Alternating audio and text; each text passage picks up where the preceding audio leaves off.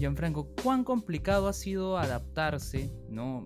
entendiendo el proyecto del Buen Librero no solo como podcast, sino como un contenido transmedia a estos tiempos que hemos estado con la cuarentena y ahora que, si bien se ha levantado esa medida, se mantiene por la pandemia?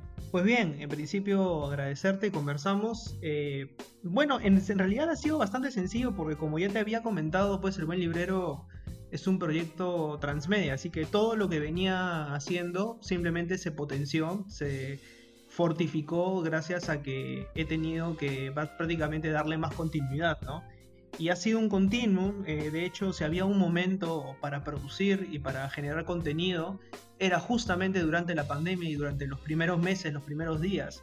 Porque la gente literalmente no salía de sus casas, la, gente tenía tiempo para escucharte, para verte, para poder consumir eh, por ahí todo lo que se hacía en redes sociales del buen librero. Entonces, digamos que fue una oportunidad propicia eh, para entender también a mi audiencia. ¿no? Creo que con el tiempo he también empezado a entenderla mejor, saber qué es lo que quieren, saber qué es lo que quiero y llegar a ese punto medio que es lo que finalmente hace una comunidad, ¿no? Una comunidad no se hace de la noche a la mañana, una comunidad se hace a través de interacción y creo que la pandemia y en sí mismo todo lo que ha ocurrido, si es que podemos decir que no fue la manera mediante la cual eh, yo esperaba llegar al público, pero sí creo que fue una ocasión que me permitió acercarme más a ellos Así que he tratado de ver, eh, verle el lado positivo a eso. Y una manera de mantener a la comunidad es estos clubes que tienes los viernes. ¿Puedes comentarnos un poco al respecto? Sí, en realidad era algo que yo ya pensaba hacer, ¿no? De hecho, había hablado con unas cuantas librerías para hacerlo de manera presencial. Vino la pandemia y dije, bueno, si es que no está el componente físico, lo hacemos como virtual. Lo cual permitió también, eh, y esto es una ventaja, como también te habrás dado cuenta tú, que se llegó a una comunidad no solamente nacional, sino internacional, porque se rompieron las fronteras y esta aldea global que es Internet, pues permitió que gente de diferentes nacionalidades participara del club de lectura, ¿no? Y eso fue muy, muy paja, porque hay lecturas a las cuales uno le encuentra un sentido netamente nacional, pero que cuando trasladas ese significado hacia otras fronteras, llámese de Latinoamérica o Hispanoamérica, pues el significado cambia. Y eso me parece muy rico, ¿no? Muy interesante. Porque he podido y digamos que a través de esto le he podido poner rostro a los seguidores, lo cual eso no, no ocurría anteriormente, ¿no? Y eso es bonito, es bacán. ¿Qué pasaba previamente, ya que lo mencionas? ¿Por qué ahora sí tienes ese tipo de, de presencia? ¿Cómo fueron los primeros comentarios que recibías? Bueno, los primeros comentarios que recibía fueron básicamente desde una comunidad que se vio sorprendida, que no sabía qué es lo que estaba pasando, porque en principio era muy raro que yo hiciera un en vivo. Por ahí había hecho dos o tres eh, hace tiempo cuando se había una conferencia de prensa o algo por el estilo, pero no estaban acostumbrados a un club de lectura virtual. Yo lo que veía eran muchas lecturas en vivo, entonces dije, no quiero hacer lo mismo. Yo quiero hacer crítica eh, al alcance de todas y de todos. Quiero aterrizar esto a un plano mucho más que no sea necesariamente académico, sino que puede llegar a cada vez más personas. Y felizmente se ha logrado, ¿no? Entonces, de esos primeros comentarios de personas que se vieron sorprendidas a propósito de qué era lo que estaba pasando con el buen librero, se ha formado ya un grupo eh, bastante heterogéneo en el cual llegamos a tener este, en la última transmisión casi 180 personas en vivo, lo cual es bastante, ¿no? En un inicio pues teníamos 35, 40, 20, y llegar a 170, 180 con esos picos de audiencia pues es bastante bueno, ¿no? Porque ves que no se cae la transmisión, que se mantiene la audiencia ahí y los comentarios son siempre positivos, ¿no? Así que es bonito, es bacán. Así es, una comunidad reunida en marco de la lectura fue lo que logró Gianfranco Ereña a través de El Buen Librero, un proyecto que no solo es un podcast, sino que es todo un conjunto ¿no? de plataformas transmedia. Soy Luis Mendoza y esto es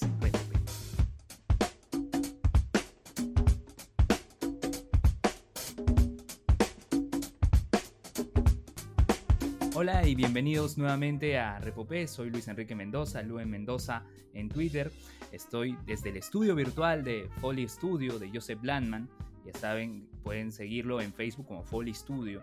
Y también agradecer a JB Design, diseño y publicidad gráfica por justamente el arte que acompaña la portada de este episodio podcast. Bueno, como ya pudieron escuchar, estoy junto a Gianfranco Ereña del podcast y proyecto Transmedia, vale siempre recalcarlo, el buen librero. Gianfranco, gracias por tu tiempo y por estar aquí.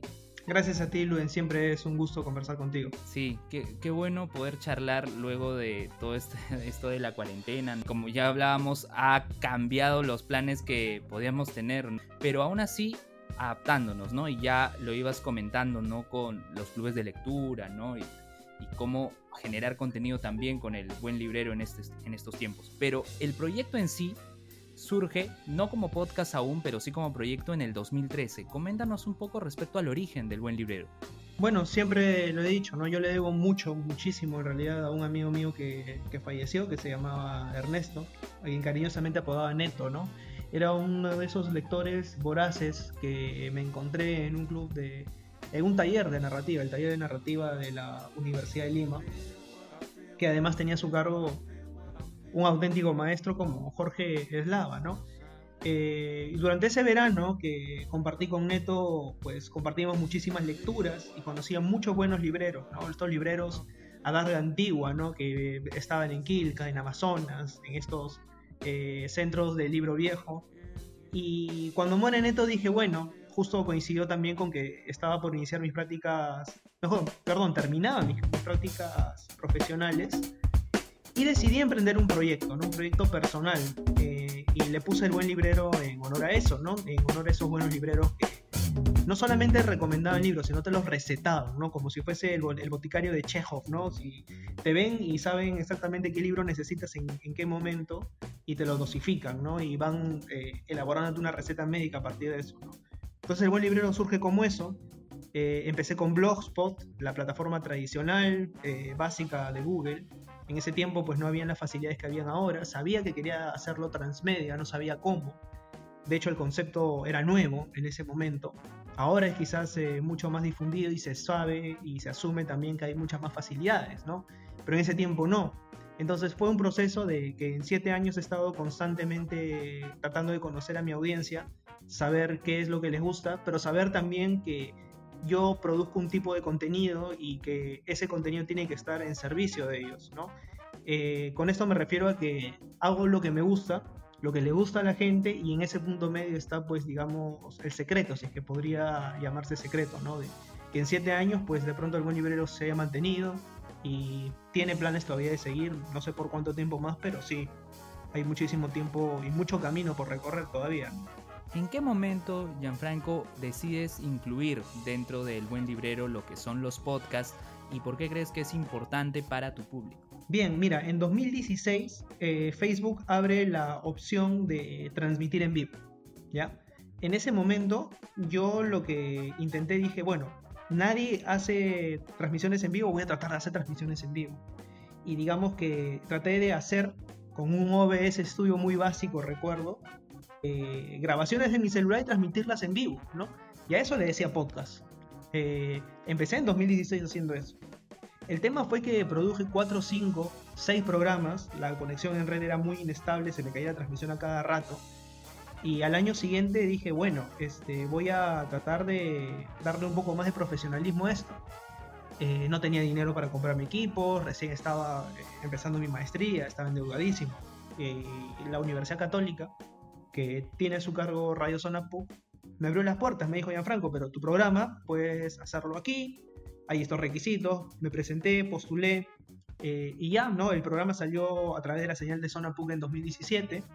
En 2018 decidí eh, que, que tenía que retomar el concepto de podcast, entonces les pedí los audios con la autorización debida a las autoridades pertinentes y empecé a trastocarlo, ¿no? Empecé a editarlo, empecé a darle forma, empecé a darle un sello propio y surgió el podcast de El Buen Librero, ¿no? Eh, que en un inicio también eran solamente entrevistas y dentro del, del, formato mismo pues abrí el camino hacia otras vertientes, ¿no? Ahora El Buen Librero tiene hasta cinco podcasts en simultáneo, ¿no? Está el de poesía, está el de cuento, está el de crónicas y está también el de entrevistas, ¿no? Entonces hay una gama variada de vertientes también porque el concepto de podcast hoy en día también ha variado muchísimo, ¿no? Ya no es solamente el formato que toda la gente conocía de uno a uno, sino que han aparecido, y me alegra que así sea, una oferta mucho mayor de estilos y de variantes que ya se adaptan al estilo de cada uno, ¿no? Y eso, eso es bueno. Antes de hablar de las variantes que tiene el buen librero, coméntanos un poco sobre cómo conociste el término podcast en sí. Bueno, en realidad, pues eh, hay un autor al que yo sigo bastante que se llama Hernán Casiari. Y Hernán Casiari tiene un, un, este, un podcast, ¿no? Que, que, que viene produciendo desde hace ya muchísimo tiempo, ¿no? Entonces yo empecé a indagar un poquito, ¿no? ¿Por qué se le llama podcast? ¿Qué diferencia hay con la radio? Eh, ¿Por qué es distinto un programa de radio a un podcast? Y ahí es donde empecé a entender un poquito por dónde iba el término, ¿no? Y la independencia y la libertad que se tiene en un podcast frente a quizás un formato mucho más comercial, ¿no? Hay mucho lugar a la experimentación en el podcast. Y a mí me gustaba eso, ¿no? Me gustaba siempre innovar y de hecho creo, no sé si con temor a equivocarme, que antes de mí habían por ahí algunos programas de radio relacionados a libros. O sea, siempre hay eh, gente que te antecede, definitivamente. Pero no en formato podcast, no en formato virtual, no en un formato que quizás este, pudiese transmitirse en vivo y que tenga la opción la gente de escucharlo online y tener al mismo tiempo difusión, ¿no? en ese sentido sí siento que me apoyaron las demás plataformas que ya venía trabajando. Pero eso, ¿no? O sea, lo conocí en 2016 eh, a partir de Casiari y ahí poco a poco fui indagando y hasta tratar de encontrar un estilo propio, ¿no? Una identidad que creo que es lo que se busca siempre. Luego de Cassiari, ¿qué otros podcasts escuchaste para tener como referentes? Bueno, el Langoy, Langoy, ¿no? Yo escuchaba Langoy, de hecho uno hacía una búsqueda simple en Google y encontraba podcast peruano, Langoy, ya está, vamos con Langoy, ¿no? Y escuchaba lo que ellos hacían, me parecía buenísimo. Eh, después, ¿qué otro podcast? A ver, eh, no, yo creo que solamente tuve dos referentes en un inicio, ¿no? Ahora sí, pues, este, la oferta es variadísima y, diversa, ¿no? Pero en su momento Langoy, ¿no? Yo creo que fue uno de los primeros podcasts peruanos que escuché y que me gustó muchísimo. En una de las vertientes de El Buen Librero, en el formato de podcast, está eh, lo que son las entrevistas. Y en ese espacio has tenido a otros podcasters, ¿no? Que han sido Gino Paul Guamán, ha estado Alejandra Bernedo, Hans Rothwieser. ¿Cómo fue el contacto con ellos y eh, también si nos puedes comentar, ¿no? Eh, relación, en relación al formato entrevista en sí mismo, porque creo que ese es uno de los más, eh, uno de los que tienen más episodios dentro del feed de Buen Librero. Sí, ya son más de 50 episodios del podcast divididos a lo largo de cuatro temporadas, o sea, estamos hablando de más o menos casi 15 episodios por temporada, lo cual es bastante. Y nada, o sea, empecé a invitar a estos podcasters porque siento que no hay que ceñirse únicamente al término libro o al término académico, sino a, los temas que están alrededor del libro, ¿no? Con Gino tengo una bonita amistad porque además con él trabajé en, un instituto, en el Instituto Von eh, y lo conocí ahí, ¿no? Y en un momento, pues, eh, Gino me dice, oye, tú tienes un podcast, te escuché el otro día, yo tengo este, y empezamos a hablar de mangas, de animes, lo invité al programa eh, y surgió una conversación bien bacán, ¿no? Luego con Alejandra, bueno, ya sabía que ella estaba en Langoy y la invité al programa también, los libros, el cine, pues están sumamente relacionados. Y con Hanson Kaiser de Nación Combi, pues él es un autor, ¿no? Él es autor de una trilogía que se llama Requiem, ¿no? Requiem por Lima, Requiem por San Borja, Requiem por Turín que son novelas de terror que publicó en su momento la editorial Altazor. Entonces decidí invitarlo al programa para hablar de literatura de terror y pues surgió una súper conversa. Y de verdad que hasta el momento pues las conversaciones que tengo con podcasters de diferentes áreas y diferentes ramas han sido bastante buenas porque como te digo, no se habla solamente de los libros sino de temas alrededor de los libros y eso es lo más bacán de todo, ¿no? Poder expandir el radio y llegar cada vez más a nuevos oyentes, ¿no?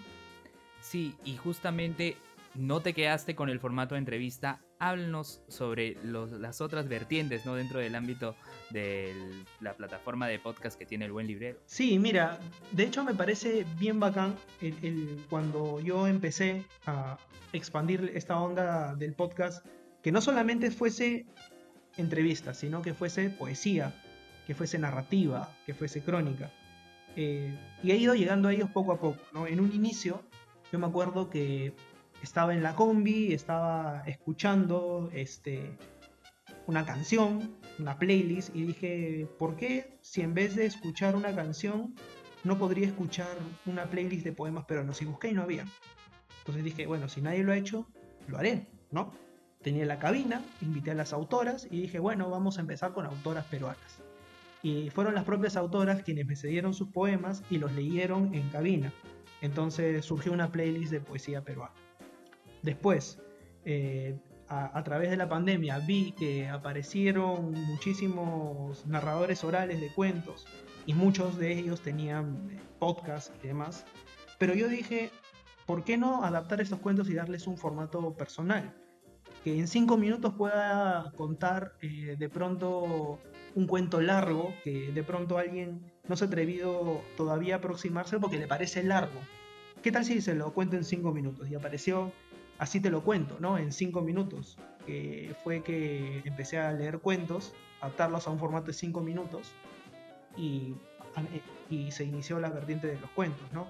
En las crónicas, pues abrí una convocatoria, es, es el formato más reciente en realidad. Abrí una convocatoria en El Buen Librero y convoqué a gente de toda Hispanoamérica, ¿no? Para que me contara cómo es que habían vivido la cuarentena. Y lo que surgió a partir de los textos porque yo les dije, ok chicos, ya tenemos los textos, ¿por qué no vamos un paso más allá? ¿Por qué no me cuentan su versión del texto en podcast? Yo lo edito, lo subo y hacemos una playlist. Y surgió la playlist de crónicas, ¿no? Y al mismo tiempo, en verano, y es un formato, es el formato que estoy retomando, dicho sea de paso, es el libro de la semana, ¿no? Que a veces ya no tenía espacio en las entrevistas como tales, eh, pero quería cumplir con los autores y con las autoras que me mandaban sus libros. Entonces dije, ¿qué tal si es que en vez de escribir una reseña, eh, la, la, hago en podcast? Pues, ¿no? Y surgieron este, el libro de la semana, que tuvo también ya como 10 o 15 episodios.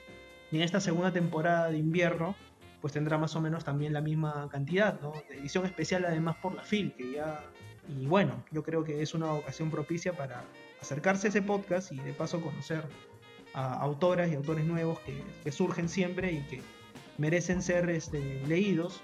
Y si es que en algo aporta el tema de poderlos leer a manera de reseña eh, audible, pues enhorabuena, ¿no? Además de tu rol como podcaster, en Franco, tú también has tenido la oportunidad de enseñar un taller de podcasting dentro de lo que es la Escuela de Edición de Lima. ¿Puedes comentarnos un poco respecto a esa experiencia, ¿no? Y qué, qué tal te han parecido también los trabajos de los chicos. Pues mira, muy feliz con eso porque fueron, son tres años que vengo dictando el curso, lo abrí en 2018, tuve dos inscritos, de verdad que en un inicio la gente como que podcast, ¿qué es eso? Eh, había una noción muy básica, ¿no? Al 2019 aumentó un poquito y en 2020 ya tuve cerca de 6 o 7 estudiantes y todos produciendo podcasts de diverso tipo, ¿no? Y eso me pareció alucinante.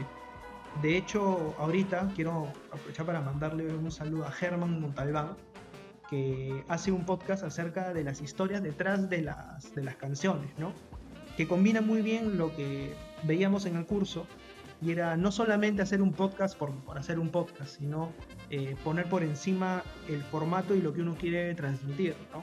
Porque mucho de lo que yo decía en, clase también era que pues muchas personas entendían que podcast era audio y punto, ¿no? Y se bajaban un video de YouTube, eh, le quitaban este, la imagen y ya, ese es un podcast, y no necesariamente, ¿no? El podcast es un lenguaje aparte, ¿no?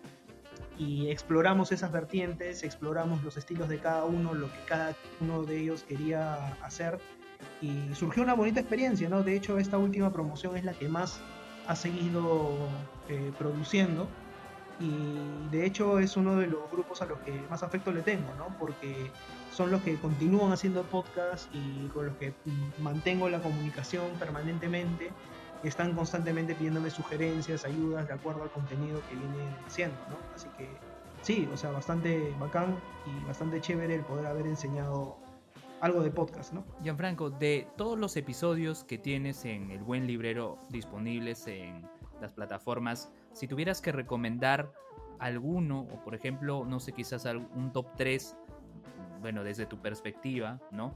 Que puedan servir como introducción a este mundo del podcasting y también de la lectura, ¿cuáles serían? Bien, a ver, hay tres episodios de diferentes temporadas que, me gusta oír siempre. ¿no? El primero es una entrevista que, le hice al autor de Sangre de Hermanos, que es un episodio que hicimos acerca de este libro en el que se aborda la guerra con Chile. ¿no? Entonces, ¿qué fue lo que pasó? Que en algún momento de la historia, y es algo que, que no se suele decir, tenías a peruanos y chilenos enfrentándose sin saber que de pronto tenían un vínculo que los, que los unía. ¿no? Entonces es un episodio muy bueno ese que, que, me gusta repasar cada tanto. Otro de los episodios es el que grabé con Rodrigo Chávez a propósito del teatro, por ejemplo, y de cómo la dramaturgia influye de pronto en la, en la literatura, ¿no? O sea, de hecho no se aproxima uno a un texto literario como se aproxima a una obra de teatro, ¿no?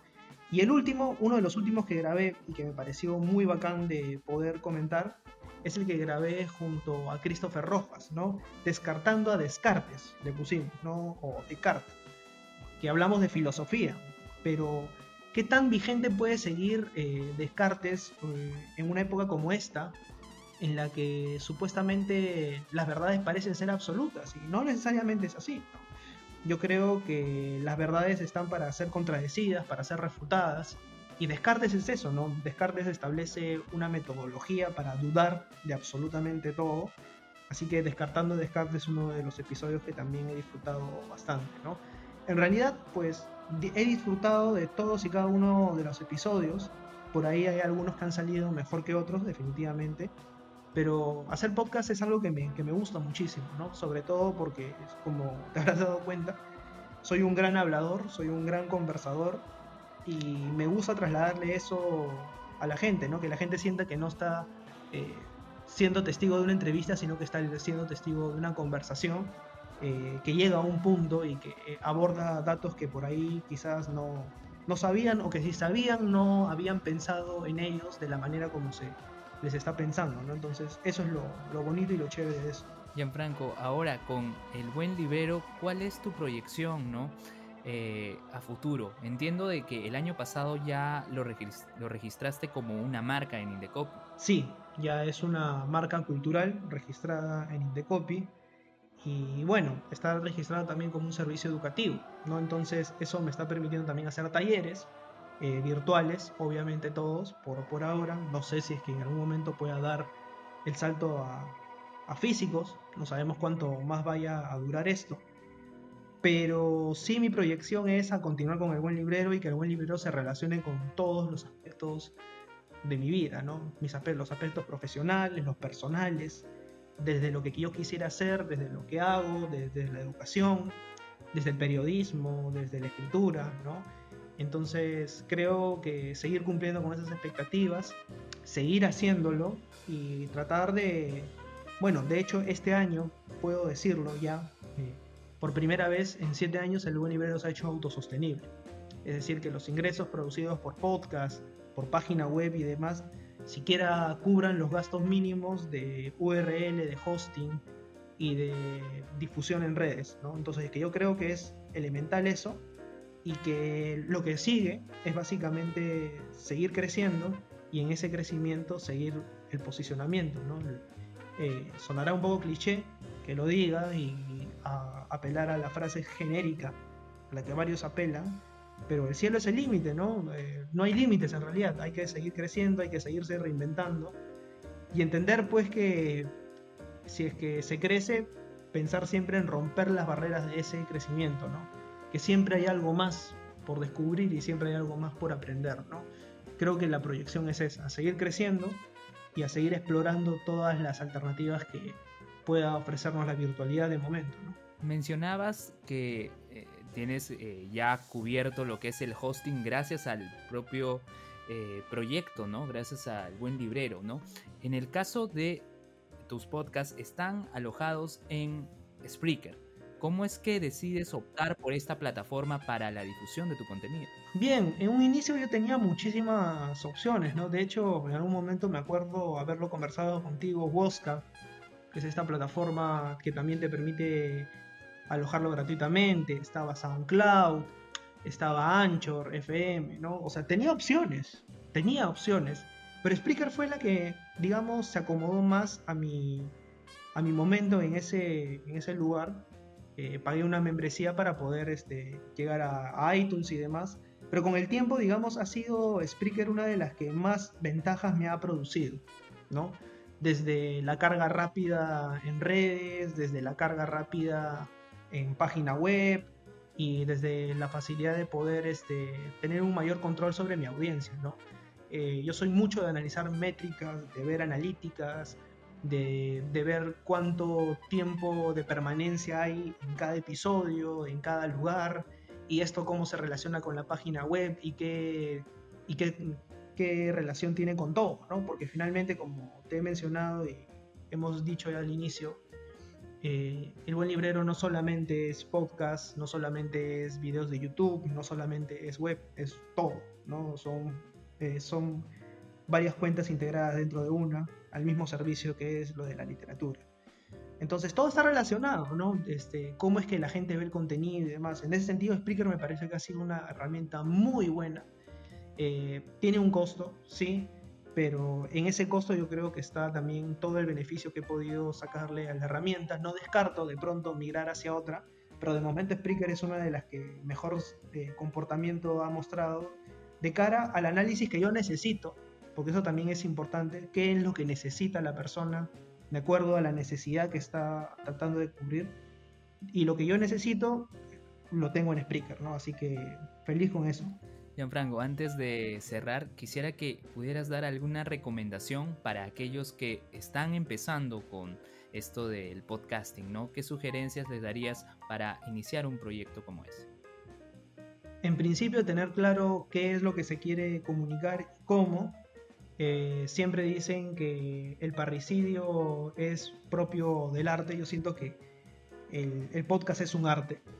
Así de sencillo. O sea, es una herramienta poderosísima para poder llegar a una audiencia y poder llegar bien a una audiencia con un mensaje claro y distinto a los demás es un arte. Entonces, eh, traten de buscar la mayor cantidad de referentes que tengan y en esa búsqueda de referentes creen una voz propia. Yo siento que eso es lo más complicado de todo. Eh, lo fácil es imitar. O sea, claro, yo empiezo por ahí, uno puede decir, imita a Casiar, imita a este, imita al otro. Pero poco a poco uno va adquiriendo una identidad. Entonces, traten de buscar siempre su identidad. Eh, en un inicio traten de adaptar su voz a lo que ustedes creen o conocen. Y poco a poco vayan dándole vuelta, no vayan pensando en la persona que está del otro lado, cómo se imagina, cómo escucha. Y testéenlo siempre, ¿no? Testéenlo siempre con sus amigos, con sus familiares, y aún si es que ellos les dicen algo que no les gusta, que me ha pasado, ¿no? Un momento mi esposa me dice, ¿cómo puedes decir esto? ¿Cómo puedes decir lo otro? Y claro, uno no lo ve en un inicio, ¿no? Eh, uno piensa que se hizo la broma del siglo, pero cuando lo escuchas después dices, oye, por ahí sí hay cosas que, que puedo mejorar siempre, ¿no? Y eso es lo segundo, ¿no? Es escucharse siempre, escucharse siempre, con distancia o sin ella, porque solamente cuando uno se escucha puede saber si es que algo funciona o no, ¿no? Y eso es lo chévere de la expresión oral, ¿no? Que cuando te terminas escuchando, sales de ti mismo y puedes ver quizás con cierta distancia qué cosas hiciste bien y qué cosas hiciste mal, ¿no? Para perfeccionarlas, digo, ¿no? Entonces creo que escucharse siempre, mejorar siempre y ser constantes, ¿no? O sea, una audiencia no se construye de la noche a la mañana, una audiencia requiere de tiempo, de esfuerzo, de dedicación, así que la perfección pasa por estarse constantemente reinventando, escuchando, corrigiendo y puliendo, ¿no? Así que creo que esos son los consejos que podría dar, si es que acaso podría dar alguno, ¿no? No, sin duda, Gianfranco, tu aporte es muy importante y también eh, tu experiencia ¿no? con lo que es el proyecto del buen librero creo que va a ser de provecho para todos nuestros escuchas. Y antes de finalizar, también si nos puedes eh, compartir tus redes sociales, las redes sociales del proyecto del Buen Librero y las plataformas también para que puedan seguir. Claro. Bueno, nos encuentran en Facebook, en Twitter, en Instagram como El Buen Librero, en www.elbuenlibrero.com, la web, como El Buen Librero, en Spotify, como Poesía Peruana, en Spotify, en Anchor, en las demás redes sociales también, como Déjame que te cuento, como también en, en iTunes, en Spotify y en las demás redes. Y el último que es Zona Crónica, que también lo pueden buscar en las demás redes sociales, eh, como tal, como Zona Crónica, ¿no? que es el último proyecto de Buen Librero y que tiene además voces de diferentes partes de Latinoamérica que conviene escuchar. Yo creo que en estas circunstancias escuchar lo que producen otras personas y de otras nacionalidades es bueno, ¿no? Es una manera de viajar aunque no podamos hacerlo porque las fronteras están cerradas. Bueno, las fronteras de la web siempre están abiertas y las posibilidades de escucharnos entre latinoamericanos siempre serán gratas, ¿no? Gianfranco, muchas gracias por tu tiempo, por permitirme conversar contigo en esta ocasión y bueno, no sé, algún mensaje final que quieras dejar a los escuchas.